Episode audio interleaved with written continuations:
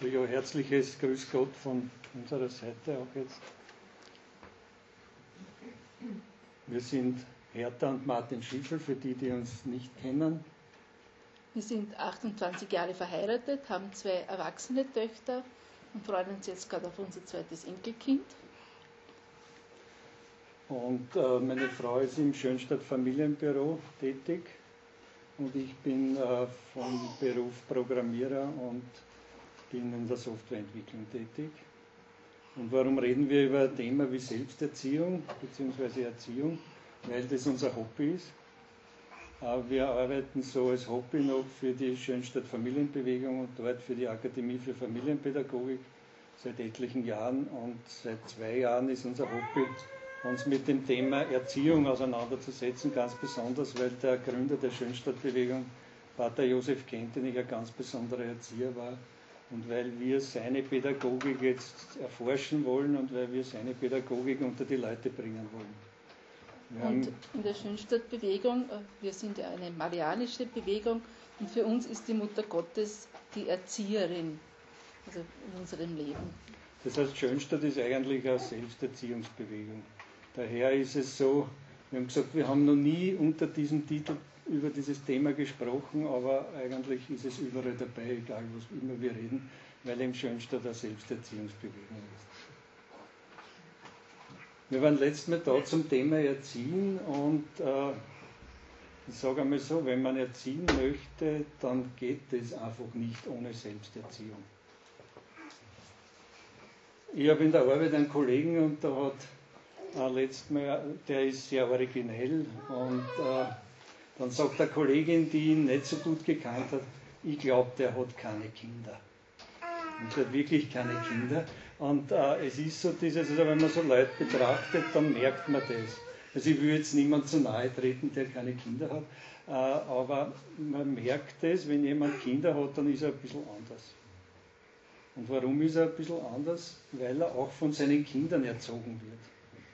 Das heißt, man schafft es also gar nicht, ohne Selbsterziehung, also zumindest wenn man sie nicht selbst erzieht, dann erziehen dann die Kinder auch mit.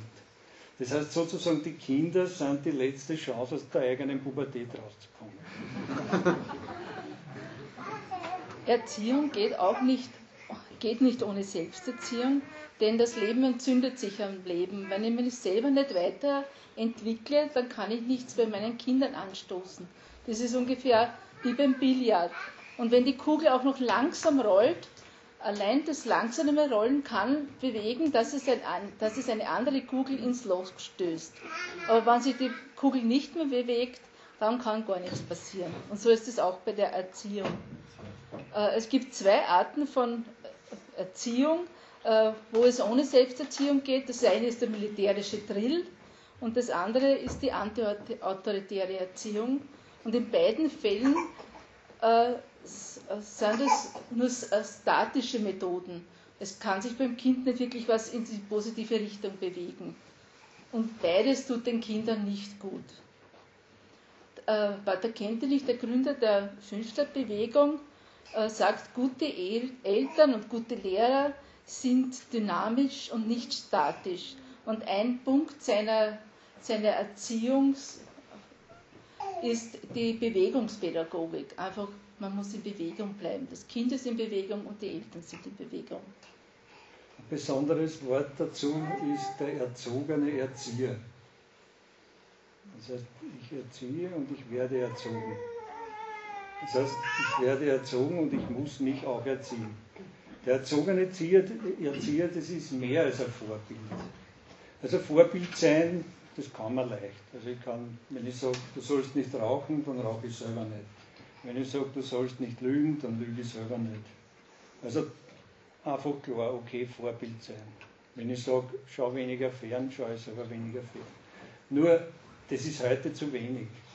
Vorbild sein ist deswegen zu wenig, weil es keinen Wertekonsens gibt. Weil ich kann das zu Hause vorleben, aber das Kind geht in die Schule, das geht in den Kindergarten, das geht irgendwo hin hinaus und das sieht ganz was anderes. Das heißt, es gibt noch andere Vorbilder und die Kinder orientieren sich jetzt nicht nur an uns als Eltern, äh, sondern orientieren sich natürlich auch an ihren Mitschülern und was sie halt sonst noch sehen. Das heißt, Vorbild sein allein nützt nichts.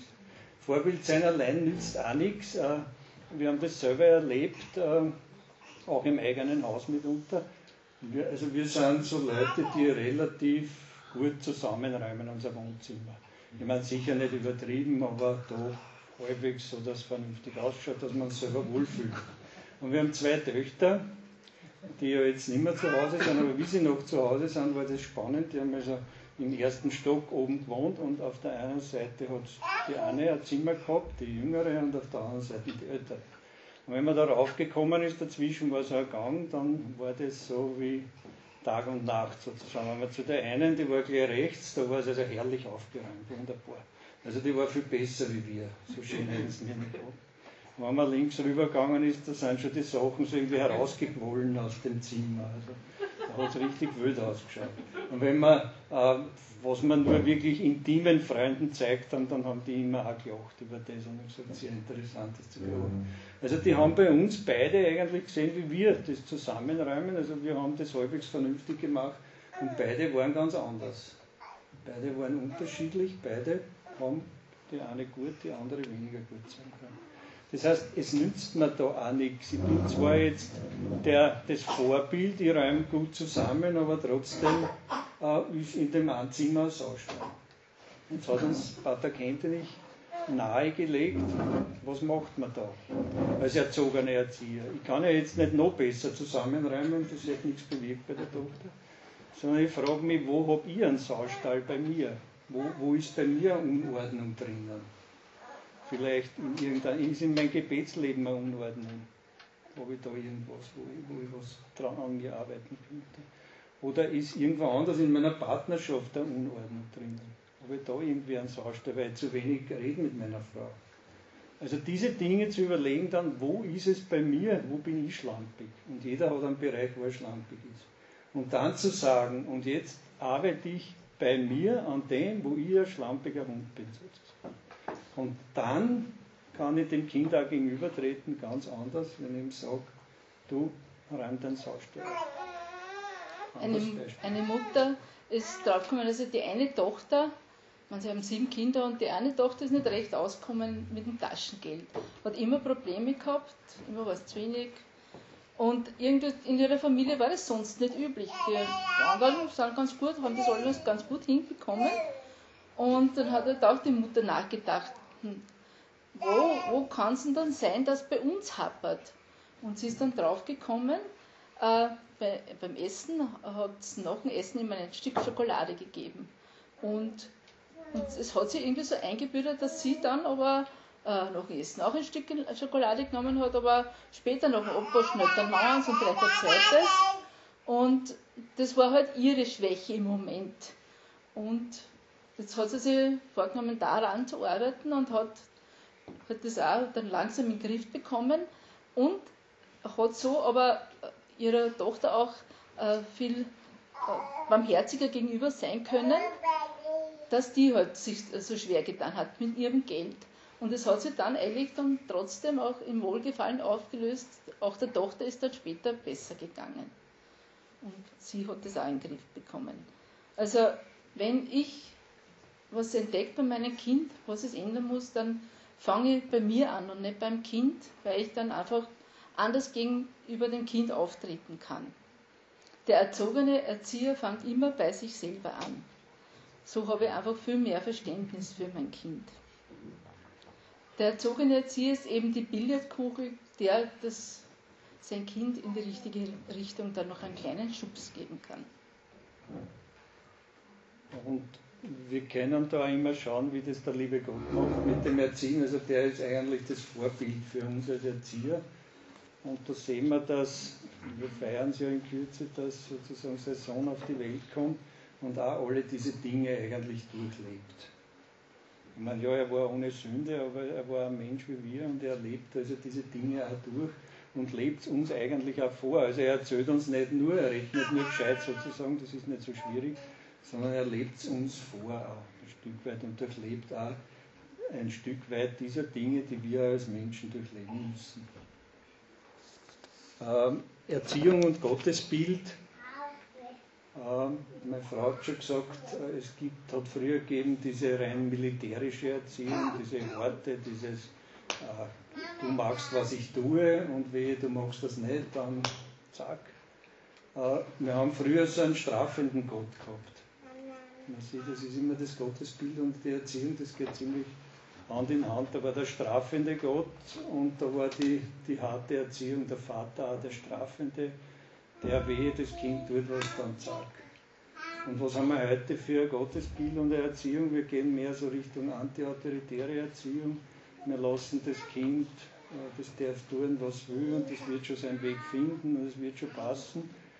Und wir haben ein Stück weit den lieben Gott, der, wo man sagt, naja, vielleicht, wenn es ihm noch gibt, dann ist er irgendwo so hinter die sieben Berge und schaut irgendwie zu. Vielleicht ist er schon ein bisschen frustriert, weil wir so komisch sind. Aber wir haben nicht den, den lieben Vater da, sondern irgendwo einen, der vielleicht irgendwo ist, falls man überhaupt noch haben. Also man sieht auch, da geht Hand in Hand das Gottesbild, Menschenbild, Erziehungsbild geht immer Hand in Hand und wir brauchen eigentlich dieses, dieses neue Bild, dieses Bild, wo man sagt, da ist der liebende Gott, der kommt als Baby auf die Welt und der zeigt uns, wie es geht. Dieses neue Bild brauchen wir und das müssen wir reinholen in unsere Erziehung. Der Mensch ist vom lieben Gott geschaffen. Es ist ein persönlicher Gott, der für uns ein Du sein will.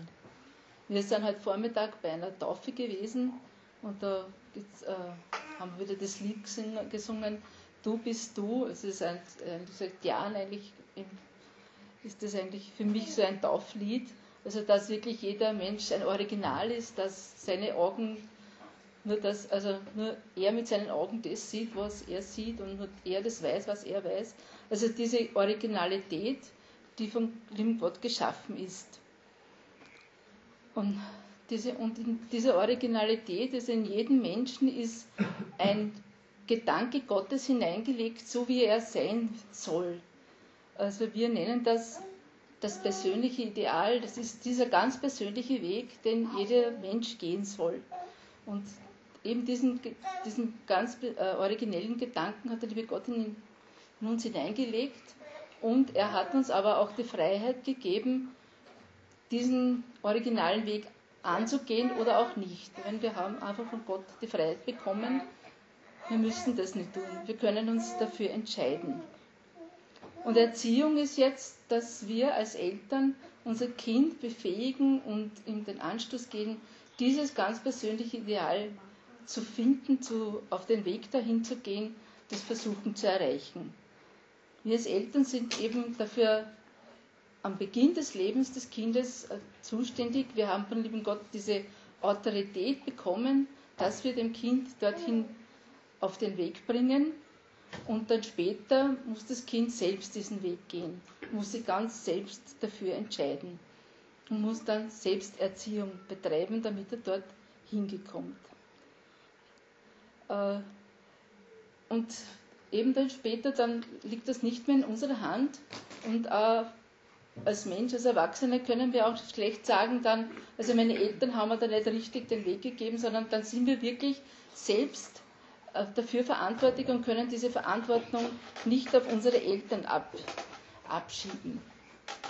Und umgekehrt können wir als Eltern, wenn wir unsere Kinder in die Großjährigkeit entlassen, können wir auch sagen, also ja, wir haben sicher in unserer Erziehung Fehler gemacht. Wir haben uns zwar bemüht, das nicht zu tun, unser Bestes zu geben. Manchmal haben wir gewusst, wie es besser wäre und wir haben es einfach nicht geschafft. Das tut uns leid, dass, dass manches halt nicht so gelaufen ist. Aber trotzdem müssen wir dich jetzt so entlassen und, und du musst selber jetzt schauen, was du aus dem machen kannst. Also das erwachsene Kind ist selbst für sich zuständig. Wir können als Eltern nicht bis zum Lebensende die Kinder erziehen. Erstmal lassen sie sie nicht und außerdem ist das auch gar nicht unser Recht. Das heißt, wir sind lauter Erwachsene, wir sind jetzt sozusagen für uns selbst zuständig und können nicht sagen, die Mama, der Papa waren so garstig, die haben uns total verpfuscht, jetzt ist aus nichts uns geworden. Ja, jeder hat natürlich seine Schrammen mitbekommen, das ist ganz klar, das möchte ich nicht runterspülen, aber jetzt darf jeder und kann jeder und muss jeder seinen Weg gehen. Pater Kentenich hat begonnen in einer Schule mit ein Gymnasium war das, wo Jugendliche zu Priestern ausgebildet wurden. Und wie er dort begonnen hat in seiner Anrede, Antrittsrede, hat er gesagt, wir, müssen, wir wollen uns unter dem Schutze Mariens selbst erziehen zu freien, starken priesterlichen Charakteren. Also priesterlich, weil es äh, Priester geworden sind oder Priester werden wollten. Aber es war immer ganz ein wichtiges Anliegen. Wir müssen uns selbst erziehen zu freien, starken Charakteren. Und weil er gewusst hat, das Ganze ist sau schwer, das bringt man so einfach nicht hin, war der Beisatz unter dem Schutze Mariens. Also er hat Maria reingeholt als Erzieherin. Weil er gewusst hat, mit der Selbsterziehung, das geht allein nicht richtig. Da scheitert man eh ständig und wir werden das jeder aus der eigenen Erfahrung wissen. Wir bemühen uns da und da, das geht nicht. Und das heißt, wir sind darauf angewiesen, erstens, dass jemand barmherzig zu uns ist und sagt, äh, okay, du darfst morgen neu anfangen. Und zweitens, dass uns auch jemand die Kraft gibt, dass wir morgen neu anfangen. Und das war für ihn Maria, unter dem Schutze Mariens. Ich möchte zwei Selbsterziehungsziele wollen wir herausgreifen. Äh, das ist jetzt natürlich eine persönliche äh, Sache, wie es wir gesehen haben, aber ich glaube, es gibt in der heutigen Zeit zwei Punkte, wo man besonders aufpassen muss. Jeder kann natürlich dann schauen, wo er noch dran arbeiten muss. Äh, und diese zwei Punkte, also der erste ist dieses freie, starke Charaktere werden oder auf modern umgesetzt sich freimachen vom Druck der Masse. Wir haben heute mit einer Vermassung zu tun, wir müssen das tun, was alle anderen tun und wir müssen uns von dem freimachen und wir kämpfen da, weil man dann manchmal blöd dasteht, weil man einen Gegenwind spürt, weil man nicht so beliebt ist, was auch immer, aber wir müssen uns hier freimachen. Ich freue mich ja, dass da so viel sind und ich bin aber überzeugt, dass ein paar Kilometer von da weg in der Shopping City Süd wahrscheinlich hunderttausende Leute sind, weil es halt jetzt sozusagen die Masse äh, dazu, äh, ja, verdonnert, das möchte ich nicht sagen, sondern jetzt äh, das anstrebt, äh, was einzukaufen. Und wir treffen uns da und sagen, der liebe Gott ist uns nahe, wir kümmern uns um Selbsterziehung. Wir sind nur wenige, aber, aber ich glaube, äh, das ist viel mehr wert. Letztlich, wir setzen jetzt auch kein Geld um, aber es ist viel mehr wert, was wir schon jetzt gemacht haben in der, in der ersten eineinhalb Stunden hier mit dem Lobpreis, mit der Anbetung. Also uns frei machen von dem. Und da habe ich ein wunderschönes Beispiel vorige Woche gehört von einer Familie, wie das auch beim Kind manchmal geschenkt wird, muss ich in dem Fall sagen. Äh, der Sohn, äh, zwölfjährig, glaube ich. Zwölfjährig, elf oder zwölfjährig, äh, geht in ein Gymnasium und dort wird ein Mitschüler immer gemobbt und der wird von alle segiert. Und äh, da war es wieder so, die, der ist segiert worden und der hat gesagt, Frau Lehrer, die segieren mich. Und dann haben alle gesagt, nein, das stimmt nicht, der lügt, äh, wir segieren ihn ja gar nicht. Und der Sohn von der einen Familie, der hat gesagt, äh, nein, Frau Lehrer, das stimmt, die haben ihn wirklich segiert. Und hat sich das also sagen traut. Und in der nächsten Pause kam einer von den Obermoppern und hat gesagt, ich bin nicht mehr dein Freund und der Karl ist nicht mehr dein Freund und der Peter auch nicht und hat also da fünf oder sechs aufzählt, die nicht mehr sein Freund sind.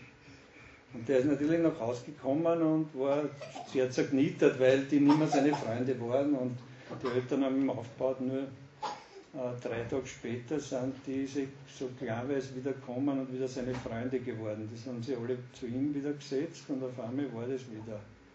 Also so irgendwie haben die gespürt, das ist einer, da ist eine Persönlichkeit, der, da ist eine Kraft dahinter. Also ich kann mir es nur so erklären, wir waren nicht dabei. Die Eltern haben mir es auch so erklärt und dann war der natürlich aufgebaut, für den war das schrecklich. Ne? Weil er hat jetzt das getan, wir kennen die Eltern gut, er hat das getan, was die Eltern normalerweise auch tun würden oder auch immer wieder tun, einfach Stellung beziehen, ganz klar. Und die haben ihm das nicht erklärt, du musst in der Schule so sein, sondern der hat das gesehen und hat das gemacht und hat jetzt einen Mordstrom-Dämpfer bekommen, aber letztlich ist er gestärkt und aufgebaut daraus hervorgegangen. Jetzt kann das natürlich sein, dass der dann nicht aufgebaut wird, aber ich bewundere den Mut von ihm, der das gesagt hat. Und da kann man nur sagen, wow, weil das ist wirklich äh, eine besondere Leistung. Und die Eltern haben gesagt, das haben wir nicht hinerzogen an den, sondern das muss er irgendwie beobachtet haben oder mitgekriegt haben. Also auch da wieder sozusagen der erzogene Erzieher, der gar nicht so sehr durch das Reden wirkt, sondern der merkt, meine Eltern sind so und ich muss mir auch ein Stück gegen den Strom stellen. Wenn das gelingt, ist das natürlich wunderschön. Äh, ein Druck in der Masse ist auch, dass man heute bei der Erziehung lieb sein muss zu den Kindern. Das ist immer das große Vorbild. Wir sind, äh, als Erzieher muss ich der Freund meiner Kinder sein. Also wir sagen, das ist ein Quatsch. Freunde können die Kinder viele haben, aber sie haben nur einen Vater, nur eine Mutter. Als Eltern muss ich die Kinder lieben und nicht lieb sein, weil das ist nicht das Gleiche. Ich muss auch hier Gegenpart sein. Ich muss auch einer sein, wo der Grenzen setzt, wo die Kinder dann anrennen können und wo sie dann durch dieses Anrennen sich auch wohlfühlen, weil sie geschützt sind. Also, also, wir müssen nicht der Feind unserer Kinder sein, weil wir nicht der Freund sind. Das ist nicht das Gegenteil. Das wird immer so gegeneinander ausgespielt, also Freund oder Feind, sondern es heißt Freund sein oder jetzt sage ich von meiner Person oder Vater sein. Und das ist also Vater sein ist einmal um so, so viel mehr wie Freund sein. Also, also wir sind nicht lieb zu unseren Kindern, aber wir sind auch nicht zu streng. Und so müssen, da müssen wir einfach hinschauen, wo stehe ich jetzt also jetzt kann es sein, dass ich zu lieb bin, dann sollte man halt, halt, einfach schauen, dass ich manchmal strenger bin, dass ich da nicht in diesen Straßengraben purzel, des zu Liebseins. Aber es kann auch durchaus sein, dass ich selber sehr streng bin. Auch so sollte ich mir vielleicht an der Nase nehmen und sagen, na, öfters könnte ich dem Kind schon was erlauben, öfters könnte ich auch nachgeben. Also einfach hinschauen, wo stehe ich und ein bisschen korrigierend einwirken. Und wenn ich ein Glück habe, ist mein Partner eh das Gegenteil. Also wenn man dann, dann tut es eh gut, da sagt man dann, eh, das war jetzt zu streng oder da könnte es schon ein bisschen strenger sein können. Also wenn wir uns da ergänzen, das ist ein großer Glückfall. Dann hat man zwar mitunter vielleicht eine Diskussion mit dem Partner, aber es tut dem ganzen System und auch dem Kind gut. Vorige Woche habe ich mit einem gesprochen, der hat von seinem Vater den Hof übernommen, der Übertragung bekommen. Und jetzt redet halt der Vater noch immer drin. Und das war ein ziemliches Leid für den. Wobei es war ein relativ harmloser Fall, ich kenne also viel schlimmere Fälle, also die haben sich eh ganz gut vertragen. Aber der Vater hat halt immer reingeredet. Gut, ist eh klar, ist auch nicht so einfach, wenn plötzlich der Untergebene zum Chef wird und umgekehrt ist sicher eine schwierige Situation. Aber eins ist dann auch im Gespräch mir klar geworden, äh, derjenige hat nämlich gesagt, ja, ich muss dem Vater liebevoll Grenzen setzen. Und er war ein sehr liebevoller Typ. Und da ist mir dann klar geworden, der wirkt jetzt nicht wie ein Chef. Und wenn ich in einer Firma bin, der Chef, und ich wirke nicht wie ein Chef, dann reden wir meine Mitarbeiter rein. Oder machen, was wollen, weil ich ja ein schlechter Chef bin. Weil ich ja nicht klar eine Linie vorgehen kann. Das heißt, wenn ich kein Chef bin, glauben die anderen, sie müssen mir helfen. Und so war das da. Der Vater glaubt, er muss einem helfen, weil der Sohn ist ja kein Chef. Jetzt ist das so ein blöder Teufelskreis, der verunsichert jetzt durch sein Helfen nur einmal den Sohn, der fühlt sich noch unwohler, kann das noch weniger gut. Und dann war in dem Fall dieses liebevoll Grenzen setzen, aber wir müssen sagen, vergiss bitte das liebevoll. Du musst Grenzen setzen. Du musst einmal mal sagen, dein Vater in aller, ja, Liebe ist klar, aber du musst jetzt mehr auf das setzen, ich muss sagen, zack. Und dann wird er erkennen, du bist ein guter Chef und an dem Moment wird er dann immer reinreden. Also es ist manchmal notwendig, so einen Akzent gegen sich selber zu setzen. Nicht noch mehr in die Richtung, weil der, der arme Mann hat nämlich das Gefühl gehabt, äh, er ist zu wenig liebevoll zu seinem Vater und dabei war er zu liebevoll. Und das passiert uns alle so. Dort, wo man wo wir eh schon so halber in einem Straßengraben liegen, dort haben wir auch noch blöderweise das Gefühl dazu, dass wir genau dort noch zu wenig tun. Und dann machen wir noch mehr davon. Watzlawick nennt es mehr von demselben. Das heißt, ich bin eh schon im Falschen, aber ich mache noch mehr von demselben, weil ich glaube, das ist die Rettung. Das heißt, Selbsterziehung ist auch schauen, wo stehe ich, wo, wie geht es mir in einer Sache und ein bisschen dagegen wirken.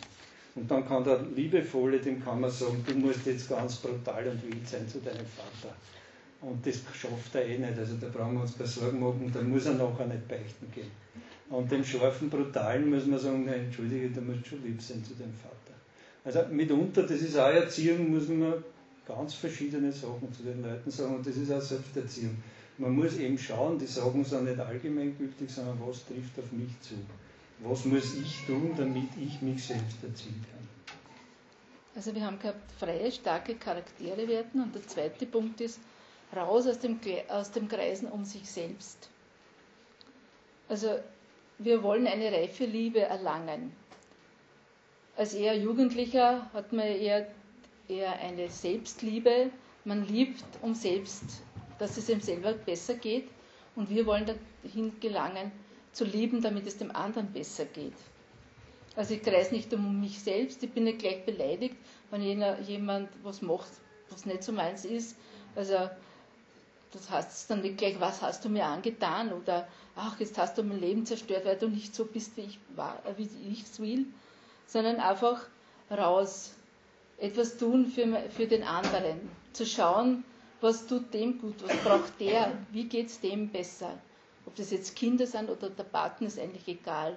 Und da wird es manchmal sein, dass ich eine Sache liebevoll übersehe.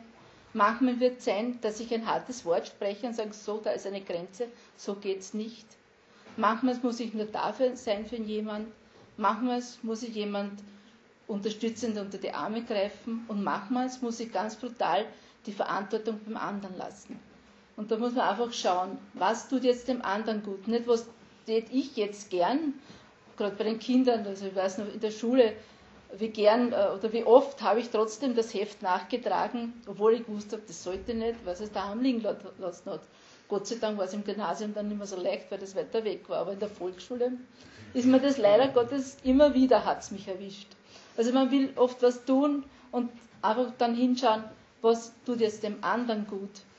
Das ist es wichtiger, nicht was mir jetzt gut tut. Natürlich bin ich beliebt bei meiner Tochter, wenn ich ihr das Heft nachtrage mit der Hausübung. Aber eigentlich wäre es besser, sie muss dort stehen und der Lehrerin sagen, ich hab's nicht. Also einfach schauen, also dass ich das tue, nicht was mir gut tut, sondern was dem anderen gut tut. Aber meine, das ist ganz normal, dass wir so sind, dass wir um uns kreisen. Ich meine, wir müssen auch diesen Spagat zwischen Selbstliebe und Liebe des anderen hinkriegen. Also das ist nicht so einfach. Und wir sind auch so geschaffen, dass wir da ein Problem haben. Das ist einfach klar, das müssen wir auch klar haben. Wir sind ja lösungsbedürftig. Also das, da werden wir nie perfekt sein. Wir werden immer ein Stück zu viel um uns selber kreisen. Aber da hat man wenigstens was zum Beichten, sage ich mal. Also da kann man äh, dann immer, wenn uns sonst nichts einfällt, kann man über das nachdenken, wo bin ich zu viel um mich selbst gekreist, da hat man dann sicher was zum Beichten.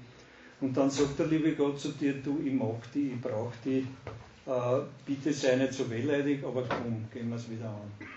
Und das ist ein ganz wichtiger Aspekt, ist sich klar zu haben, der liebe Gott sagt zu mir, ich mag dich, ich brauche dich.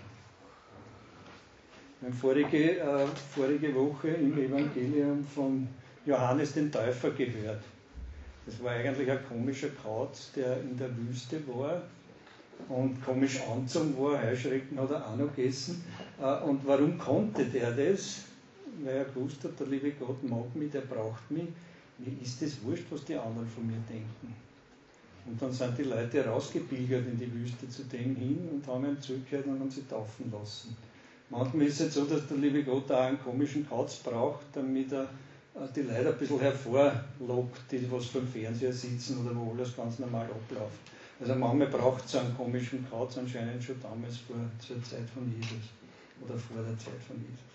Das heißt, aber ohne dieses Gefühl, was der gehabt hat, dass der liebe Gott zu ihm sagt, ich mag dich, ich brauche dich, hätte er das nicht hingekriegt. Und dieses Gefühl müssen wir uns auch erobern. Das ist ganz eine wesentliche Sache auch in der Selbsterziehung. Wenn er sagt, das erober ich mich, der liebe Gott mag mich, der braucht mich, dann habe ich eine Chance, aus diesen Kreisen um mich selbst herauszukommen und äh, weil das macht mich einmal schwindlig und das lähmt mich nur. Wer das nicht überwindet, der hat übrigens im Alter ein Problem. Einen Freund, der ist 68 und der war der ist sehr sportlich und, und also der ist nie so richtig krank. Und jetzt hat er zum ersten Mal ein Problem gehabt und war im Spital und kam nach Hause und hat dann äh, mit seinem Fuß noch ein riesigeres Problem gekriegt und musste also äh, zehn Tage, glaube ich, konnte er nicht so richtig gehen und ist daheim herumgelegen. Und er ist verheiratet, seine Frau ist 20 Jahre jünger. Und jetzt hat er dich, soweit ich das mitgekriegt habe aus der Entfernung und was ich so rausgehört habe aus dem, was mir seine Frau gesagt hat, und er mitkriegt, dass er es ziemlich terrorisiert haben muss in der Zeit, weil der war das einfach nicht gewohnt, äh, dass es in Deutsch schlecht geht. Und wieso bedingen mich die so langsam, weil ich, ich kann ja da nicht und so. Also volles Kreisen um sich selbst, ich bin jetzt wichtig und alle anderen müssen hupfen. Und das ist eine große Gefahr mit zunehmendem Alter, das kommt einfach auf uns zu. Das heißt, wenn wir das nicht hinbringen, bis so weit ist, bis bei uns diese ganzen Probleme auffangen, äh, dann haben wir erstens eine sehr arme Frau. Also wir Männer sind da auch viel schlechter, das müssen wir zugeben. Äh, Frauen brauchen da jetzt gar nicht zuhören. Äh, wir Männer sind da viel schlechter auf dem Gebiet. Das heißt, das müssen wir hinbringen, sonst geht es uns so wie mein Freund, der hat nämlich dann auch Angst gehabt, dass ihm seine Frau davonrennt und dann ist es ihm noch schlechter gegangen. Aber sie wollte ihm eh nicht davonrennen, sondern sie ist nur einmal fortgegangen, weil sie sich mit jemandem austauschen musste und hat zum Glück uns getroffen und hat uns das erklärt, wie, äh, wie, wie schlimm sie ist. Und wir haben gesagt, okay, ja, er darf was lernen und bitte geh wieder heim. Sie wollten mir eh nicht davonrennen. Aber ich bin auch froh, dass sie uns getroffen hat und nicht jemand, der gesagt hat, das heißt, lass dich gleich scheiden, weil das wird nur schlimmer. Das gibt es leider heute auch und das ist dann mehr lustig. Äh, also kreisen um uns selbst, wir müssen da rauskommen, damit wir auch im Alltag gescheiter werden. Ja, Erziehung ist das Loslassen lernen. Zuerst kann ich nicht schlafen, weil mein Kind Zähne bekommt und später kann ich nicht schlafen, weil mein Kind in die Disco geht. Familie ist halt nicht nur Genuss, sondern auch Opfertisch. Also ich muss auch Opfer bringen. Und äh, gegen das nicht schlafen können, weil das Kind Zähne bekommt, man, da kann man nicht sehr viel tun, man muss mit dem Kind da auf und ab gehen, das wird am besten auch beruhigen. Aber wenn ich, wenn meine Tochter dann wieder in die, in die Disco gefahren ist, da haben wir uns schon zu helfen gewusst, da haben wir dann einfach diese, dieses Loslassen nicht mehr aufpassen können, der Gottesmutter anvertraut. Wir haben gesagt, so, jetzt sind die Kinder so groß, jetzt können wir nicht mehr selber dabei sein, Wäre auch total peinlich, können wir dem Kind sowieso nicht antun. Und ich keine Freude gehabt in der Disco. und haben wir gesagt, so liebe Gottesmutter, du, du bist jetzt schuld zuständig und jetzt verlassen wir uns auf dich, du hast uns zugesagt, du hilfst uns so und jetzt passt du auf unsere Tochter auf. Und sie sind dann immer, immer irgendwann heimgekommen, nicht immer ganz pünktlich, aber sie sind auf jeden Fall immer dann gesund heimgekommen. Vor allem für uns war es gut, wir haben doch halbwegs ruhig schlafen können. Ja, Selbsterziehung. Zwei Punkte, raus aus den Kreisen um sich selbst und ein bisschen gegen Druck der Masse. Ja, aber wie geht es jetzt eigentlich, Selbsterziehung ganz praktisch? Wie macht man das? Wie lernt man das? Eigentlich lernt man es so wie gehen. Wir haben sie ein Kind gehen beigebracht. Wahrscheinlich haben wir gesagt, okay, stell dich einmal daher und bitte heb jetzt den linken Fuß und dann gibst du ihn so in die Höhe und dann steigst du nach vor und dann nimmst du den rechten Fuß und dann steigst Habt ihr das so gemacht? Gar nicht.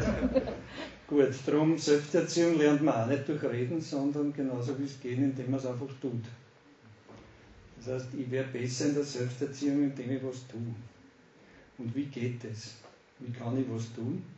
Äh, wir bei der Schönstadtbewegung haben es, wir nennen es mit einem ganz eigenartigen Wort, wir sagen Partikularexamen. Muss man nicht wissen, sagen wir halt dazu. Man könnte es auch sagen, ein guter Vorsatz. Aber Partikularexamen, das klingt nach was. Wenn man einen Vortrag hält, kann man das sagen, das klingt so gescheit. Äh, was ist das?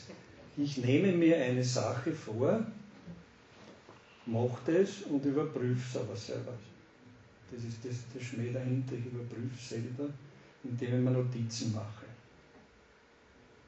Beispiel. Ich nehme mir vor, weil meine Tochter, das ist wirklich passiert, äh, meine Tochter, ich habe es eine Zeit lang, wie sie in der Pubertät war, die Ältere, ich habe es einfach nicht ausgehalten. Und das war so schlimm. Also, ich, äh, also nicht jetzt total abgelehnt, aber man ist gekommen und hat mich angesprochen und nach eineinhalb Minuten war ich in der Konflikt. Und ich wollte das nicht, weil ich an sich ein umgänglicher, Leid, ein umgänglicher Mensch bin, der sonst mit jedem ganz normal reden kann, aber das war so. Und dann habe ich schon, wieso, das gibt es ja nicht. Und dann war mein Vorsatz dann, da hat mir ein Priester drauf gebracht, das Kind einfach groß zu sehen. Also das Kind, eine, eine positive Sache von dem Kind, sie in Erinnerung rufen. Einfach in der Früh, ohne dass die kommt, weil da geht es eh nicht. Wenn man sich gerade ärgert, dann wird es schwierig. Also einfach in der Früh so, zu sagen, ja, meine Tochter, die ist eigentlich, weil die war so vom Sozialen her, war der Wahnsinn in der Schule. Also die war unheimlich talentiert auf dem Gebiet und sie hat etliche Mathematik, war super. Also das dann einfach sagen, ja, was kann mein Kind gut, mein Kind groß sehen. Und das habe ich geübt. Ich habe dann auch einen Zettel aufgeschrieben gehabt und einfach, ich habe bei meiner Tochter nichts gesagt dazu. Und äh, das habe ich jeden Tag geübt und habe gesagt, okay, groß gesehen, ja, das kannst, das kannst. Und nach zwei Wochen auf einmal war die Tochter anders. Wobei ich glaube jetzt nicht wirklich, dass es anders war, sondern irgendwie hat sie da, ich, ich weiß nicht, irgendwie hat sie was gedreht, jedenfalls ab dem Zeitpunkt kommt man wieder besser miteinander. Ich meine, es war noch immer pubertär hin und her, ja, klar, aber wir konnten auf einmal besser miteinander. Das heißt, ich habe eine kleine Übung gemacht, die mir auch Freude gemacht hat, jeden Tag eine gute Eigenschaft äh, gesucht von der Tochter, aufgeschrieben und oder darüber nachgedacht nur und es hat sich was geändert. Das heißt, so eine Sache sich vornehmen, ich möchte mein Kind groß sehen. Und wir machen das so, dass wir am Abend, wir haben wirklich eine Listen und am Abend kommt ein Plus oder ein Minus da rein.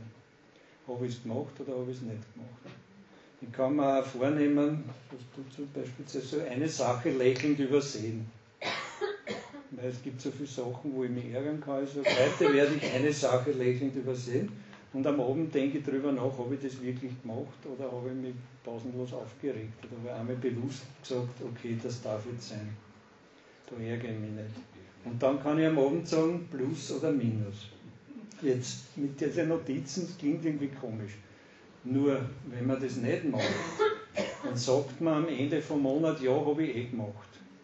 Und wenn ich ganz ehrlich meine Notizen anschaue, dann sehe ich, naja, wenn ich ein gutes Monat habe, habe ich vielleicht zwei Drittel plus und ein Drittel minus, dann bin ich zufrieden. Es kann auch sein, dass die Minus überwiegen. Wenn ich einen Zettel habe, weiß ich das. Wenn ich keinen Zettel habe, gaukelt mir mein kluger Kopf vor. Also blöd ist mein Hirn nicht, das gaukelt mir vor, Junge, du bist super. Der Selbsterziehung traumhaft, bringst jeden Tag hin. Und so sage ich zu meinen Jungen, hallo, schau her mal, was hast du da? Plus, so viel Plus, so viel Minus. Das heißt, das ist auch was notwendig, das wirklich zu überprüfen. Ja, und das ist gut, sich nur eine Sache vorzunehmen, nicht zu viel und die Sache sollte nicht zu groß sein. Kleine Schritte.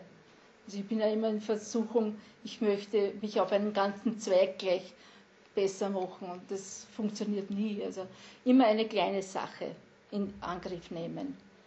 Und, und die Sache sollte auch Freude machen. Weil wenn man das nur, es ist nicht, man soll sich keinen negativen Vorsatz nehmen, sondern einen positiven. Also mein Kind groß sehen, nicht die schlechten Seiten meines Kindes nicht anschauen, also, sondern wirklich eine positive Formulierung. Die Formulierung muss auch zu meinem Typ passen. Also das, das sind die Typen unterschiedlich. Da gibt es eben diese Tatkräftigen, die, die Aktiven. Wenn ich zu denen sage, äh, für dich, äh, also ich mache, ich ich das für dich. Das wird das jemals eher als einen Hingabetypen sehr ansprechen, aber einen, der was irgendwas in Bewegung setzen muss, einen agilen Typen, der, das wird für den kein guter Vorsatz sein. Der kann vielleicht sagen, ich, ich schaue, dass ich dir Kraft gebe oder so. Irgend sowas mit, mit Bauer, das wird für den besser sein. Also da auch schauen, eine gute Formulierung finden, die zu mir passt und die mir auch die was mich auch anspricht und die mir meine äh, einfach meine Anlagen, womit die dann mithelfen, dass ich das auch umsetze. Und äh, ich mache das so lang, bis ich es verinnerlicht habe oder, äh, oder wenn es mir gar nicht mehr taugt, dann suche ich mir was anderes. Also eine Zeit lang sollte es schon ein Monat, aber es kann auch zwei Monate oder so dauern. Also muss nicht so im Kalender sein. Dann dranbleiben, aber wenn man merkt, das passt, nimmer oder es passt schon so gut, dass es eigentlich schon in meinem Leben ist, dann was Neues suchen. Und wie komme ich zu den Sachen, die ich machen kann? Einfach hinschauen und, scha und schauen, wo in meinem Leben lässt sich einfach was verbessern. Gut ist es, dass auch, wenn man mit seinem Partner darüber reden kann. Durch meinen Partner spricht der liebe Gott zu das mir. Ist aber nur die, für die Mutigen, die fragen dann die Frau, du, was soll ich denn ändern? Das ist aber nur, da muss man schon sehr mutig sein. Also, da kann natürlich allerhand kommen, wo man sagt, naja. Ja, aber es hilft dann für sich schon. Eben, also, weil da können wir so richtig direkt auf den lieben Gott hören und mal mit unserem Partner sprechen. Oder wir können uns auch äh, hinsetzen und, also wir tun das oft ins Hausheiligtum setzen und einfach mit der Gottesmutter Zwiesprache halten. Da kann uns auch manches geschenkt werden. Einfach schauen, wo ist etwas, wo ich jetzt, wo ich jetzt was in meinem Leben verbessern kann. Wenn wir so im Gespräch sind, da können wir uns auch eine ganze Liste anlegen und dann einfach schauen, was ist jetzt vielleicht das Dringendste oder vielleicht ist das was, was ist jetzt das, was ich jetzt am liebsten machen würde. Und das dann langsam abarbeiten. Äh, wir haben da einen Spruch gelesen, der gute Vorsatz ist ein Gaul, der oft gesattelt, aber selten geritten wird. Und darum, dass das nicht passiert, ist es einfach gut, die Sache einfach schriftlich zu überprüfen, weil das hilft uns über den eigenen Schweinehund hinweg. Ja, und bei all dieser Dinge, das klingt jetzt so schön, manchmal findet man nichts und manchmal gelingt es einem nicht und man findet das Falsche. Das heißt, ich muss auch irgendwo diesen Frust loswerden können, der da ist, weil ich mit meiner Selbsterziehung nicht weiterkomme. Weil das, das ist nämlich dann ganz was Schlimmes. Jetzt möchte ich eigentlich besser sein, ich bin dauernd äh, frustriert über mich selber und jetzt gelingt es mir nicht, jetzt bin ich noch mehr frustriert. Und unser Instrument dazu ist der Grund, den wir da hergestellt haben. Äh, das heißt, wenn, ich, wenn, mir, wenn mich was ärgert, dann wirf ich das in den Krug rein. Dann schreibe ich das auf einen Zettel, jetzt habe ich leider keinen Ton zum Draufschreiben, äh, schreibe ich das drauf, das schenke dir Gottesmutter, das darf sein. Eigentlich habe ich mir vorgenommen, dass ich beim nächsten Gespräch mit meiner Tochter, dass ich ganz ruhig bleibe. Und jetzt bin ich wieder explodiert nach 4,80 Minuten. Äh, das schenke ich dir Gottesmutter. Und mit dem Bemühen auch, ich möchte mich bemühen, ich will schauen, morgen gehe ich dran, morgen morgen mache ich mal Listen oder gleich mache ich mal Listen mit den zehn besten Eigenschaften meiner Tochter und das schenke ich der Ada rein. Und dann bitte ich noch was dazu, weil das hat ja die Gottesmutter damals auch gemacht, das erinnert an die Hochzeit zu Kana, darum steht da, sie haben keinen Wein mehr. Die Gottesmutter weist ja dann Jesus darauf hin, äh, die zwei, die haben keinen Wein mehr, die wollen sich selbst erziehen, aber die bringen nichts weiter. Bitte hilft denen. Und das heißt aber, ich bringe ein Stückchen von meinem Wasser da hinein, von meinem, was ich nicht zusammenbringe, was mir wehtut, wo ich mich ärgere das gebe ich da rein und sage, bitte dafür.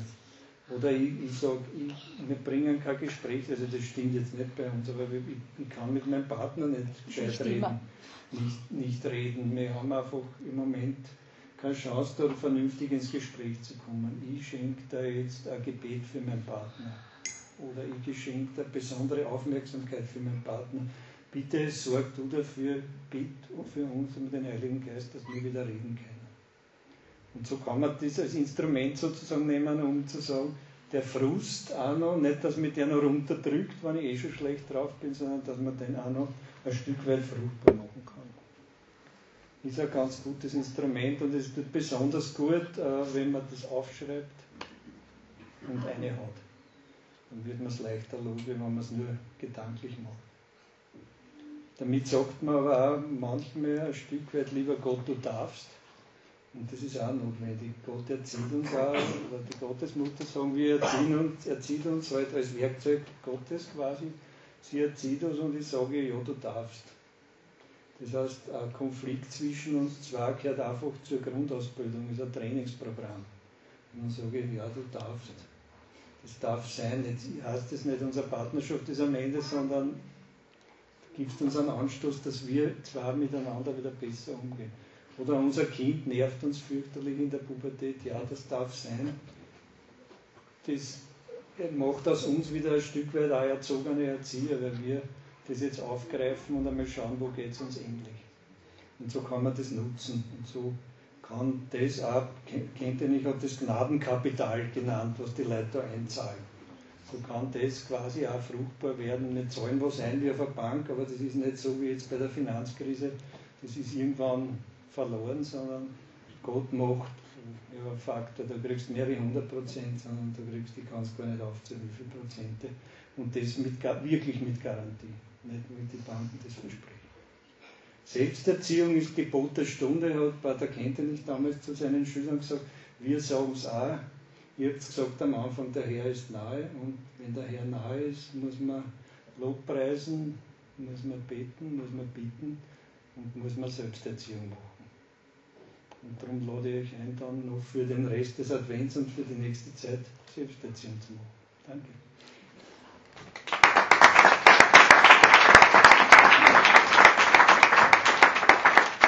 Was habt ihr gebeten, dass wir eine Frage stellen? Ja, es liegt sehr nahe. Äh, was würde ich, wo würde ich gern dran arbeiten? In der Selbsterziehung? Was, wo hätte ich jetzt gerade eine Freude dran? Nicht, was tut mir am meisten weh, sondern also, wo hätte ich eine Freude dran, eine Kleinigkeit bei mir zu verändern und vielleicht sie ein sogenanntes Partikularexamen oder einen Vorsatz zu nehmen. So ein kleiner Schritt, den ich jetzt noch vor Weihnachten angehe, quasi als Geschenk für das Jesu. Okay. Danke sehr, liebe Schiffel. Sie haben zu Beginn des Vortrags von der Shopping-Sicht gesprochen und am Ende davon, dass der liebe Gott der beste Bankier ist. Und ich darf das Beispiel heranziehen. Äh, ich habe gesagt, viele sind in der Shopping-City, wir nicht. Stimmt nicht ganz. In gewisser Weise waren wir in der geistlichen Shopping-City, in dem wir euren Vortrag gehört haben. Und wir haben sehr viele sehr, sehr lohnenswerte und sehr tolle Güter von euch bekommen. Die sind erstens viel klasser als in der SCS. Zweitens billiger, nämlich gratis. Das sind beide riesige Vorteile. Und ich glaube, ich kann uns wirklich allen gratulieren, dass wir die richtige Entscheidung getroffen haben, bei HM einkaufen gewesen zu sein. HM bei Hertha und Martin. Danke.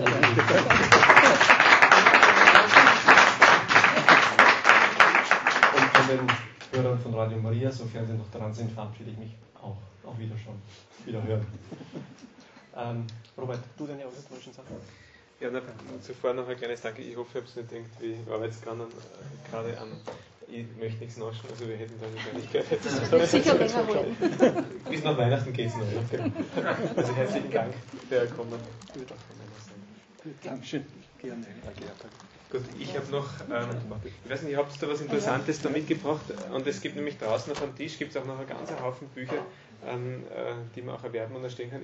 Ja, wir haben, wir haben, gesagt, wir setzen uns mit der Kenntnispädagogik schon länger auseinander und wir haben ein Hörbuch jetzt, was Erziehen mit Freude heißt und wo es um die Kenntnispädagogik geht. Es gab dasselbe bereits als Buch, das ist derzeit vergriffen, wird es aber auch wieder geben. Aber es ist gelesen von einem Profisprecher mit Musik, Musik von Mozart dazwischen und es geht um Erziehung, ums Nachdenken darüber, um Gebete zur Erziehung und um die Kenntnispädagogik. Äh, da müssen wir leider Geld dafür verlangen, weil es was kostet. Das kostet 14 Euro. Wer es haben möchte, haben wir. Gut. Sehr gut. Danke sehr.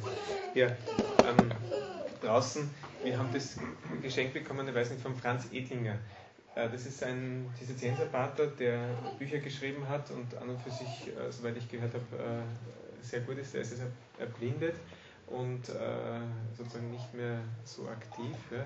Und der hat also einige Bücher geschrieben und wir haben die sozusagen überlassen bekommen von einer größeren Menge und die sind draußen sozusagen kiloweise. Also wer da was mitnehmen möchte, draußen auf dem Tisch liegt da was. Steht dabei freiwillige Spende. Wer sagt, na, ich habe nichts da, nehmt das trotzdem mit.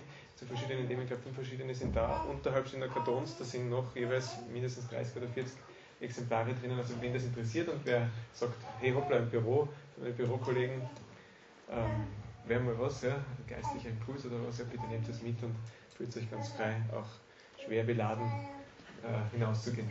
Gut, ähm, ich glaube, Austauschgruppen sind das nächste. Eine kleine Änderung mit den Austauschgruppen, zwei kleine Änderungen. Lagersons bitte ich eben, sich den Auftens anzuschließen. Und zwar treffen sich ziemlich kompliziert Auftens mit den Lagersons im Büro, im Foyer. Wo eingelegt? Foyer hier. Im Foyer, nicht im Büro.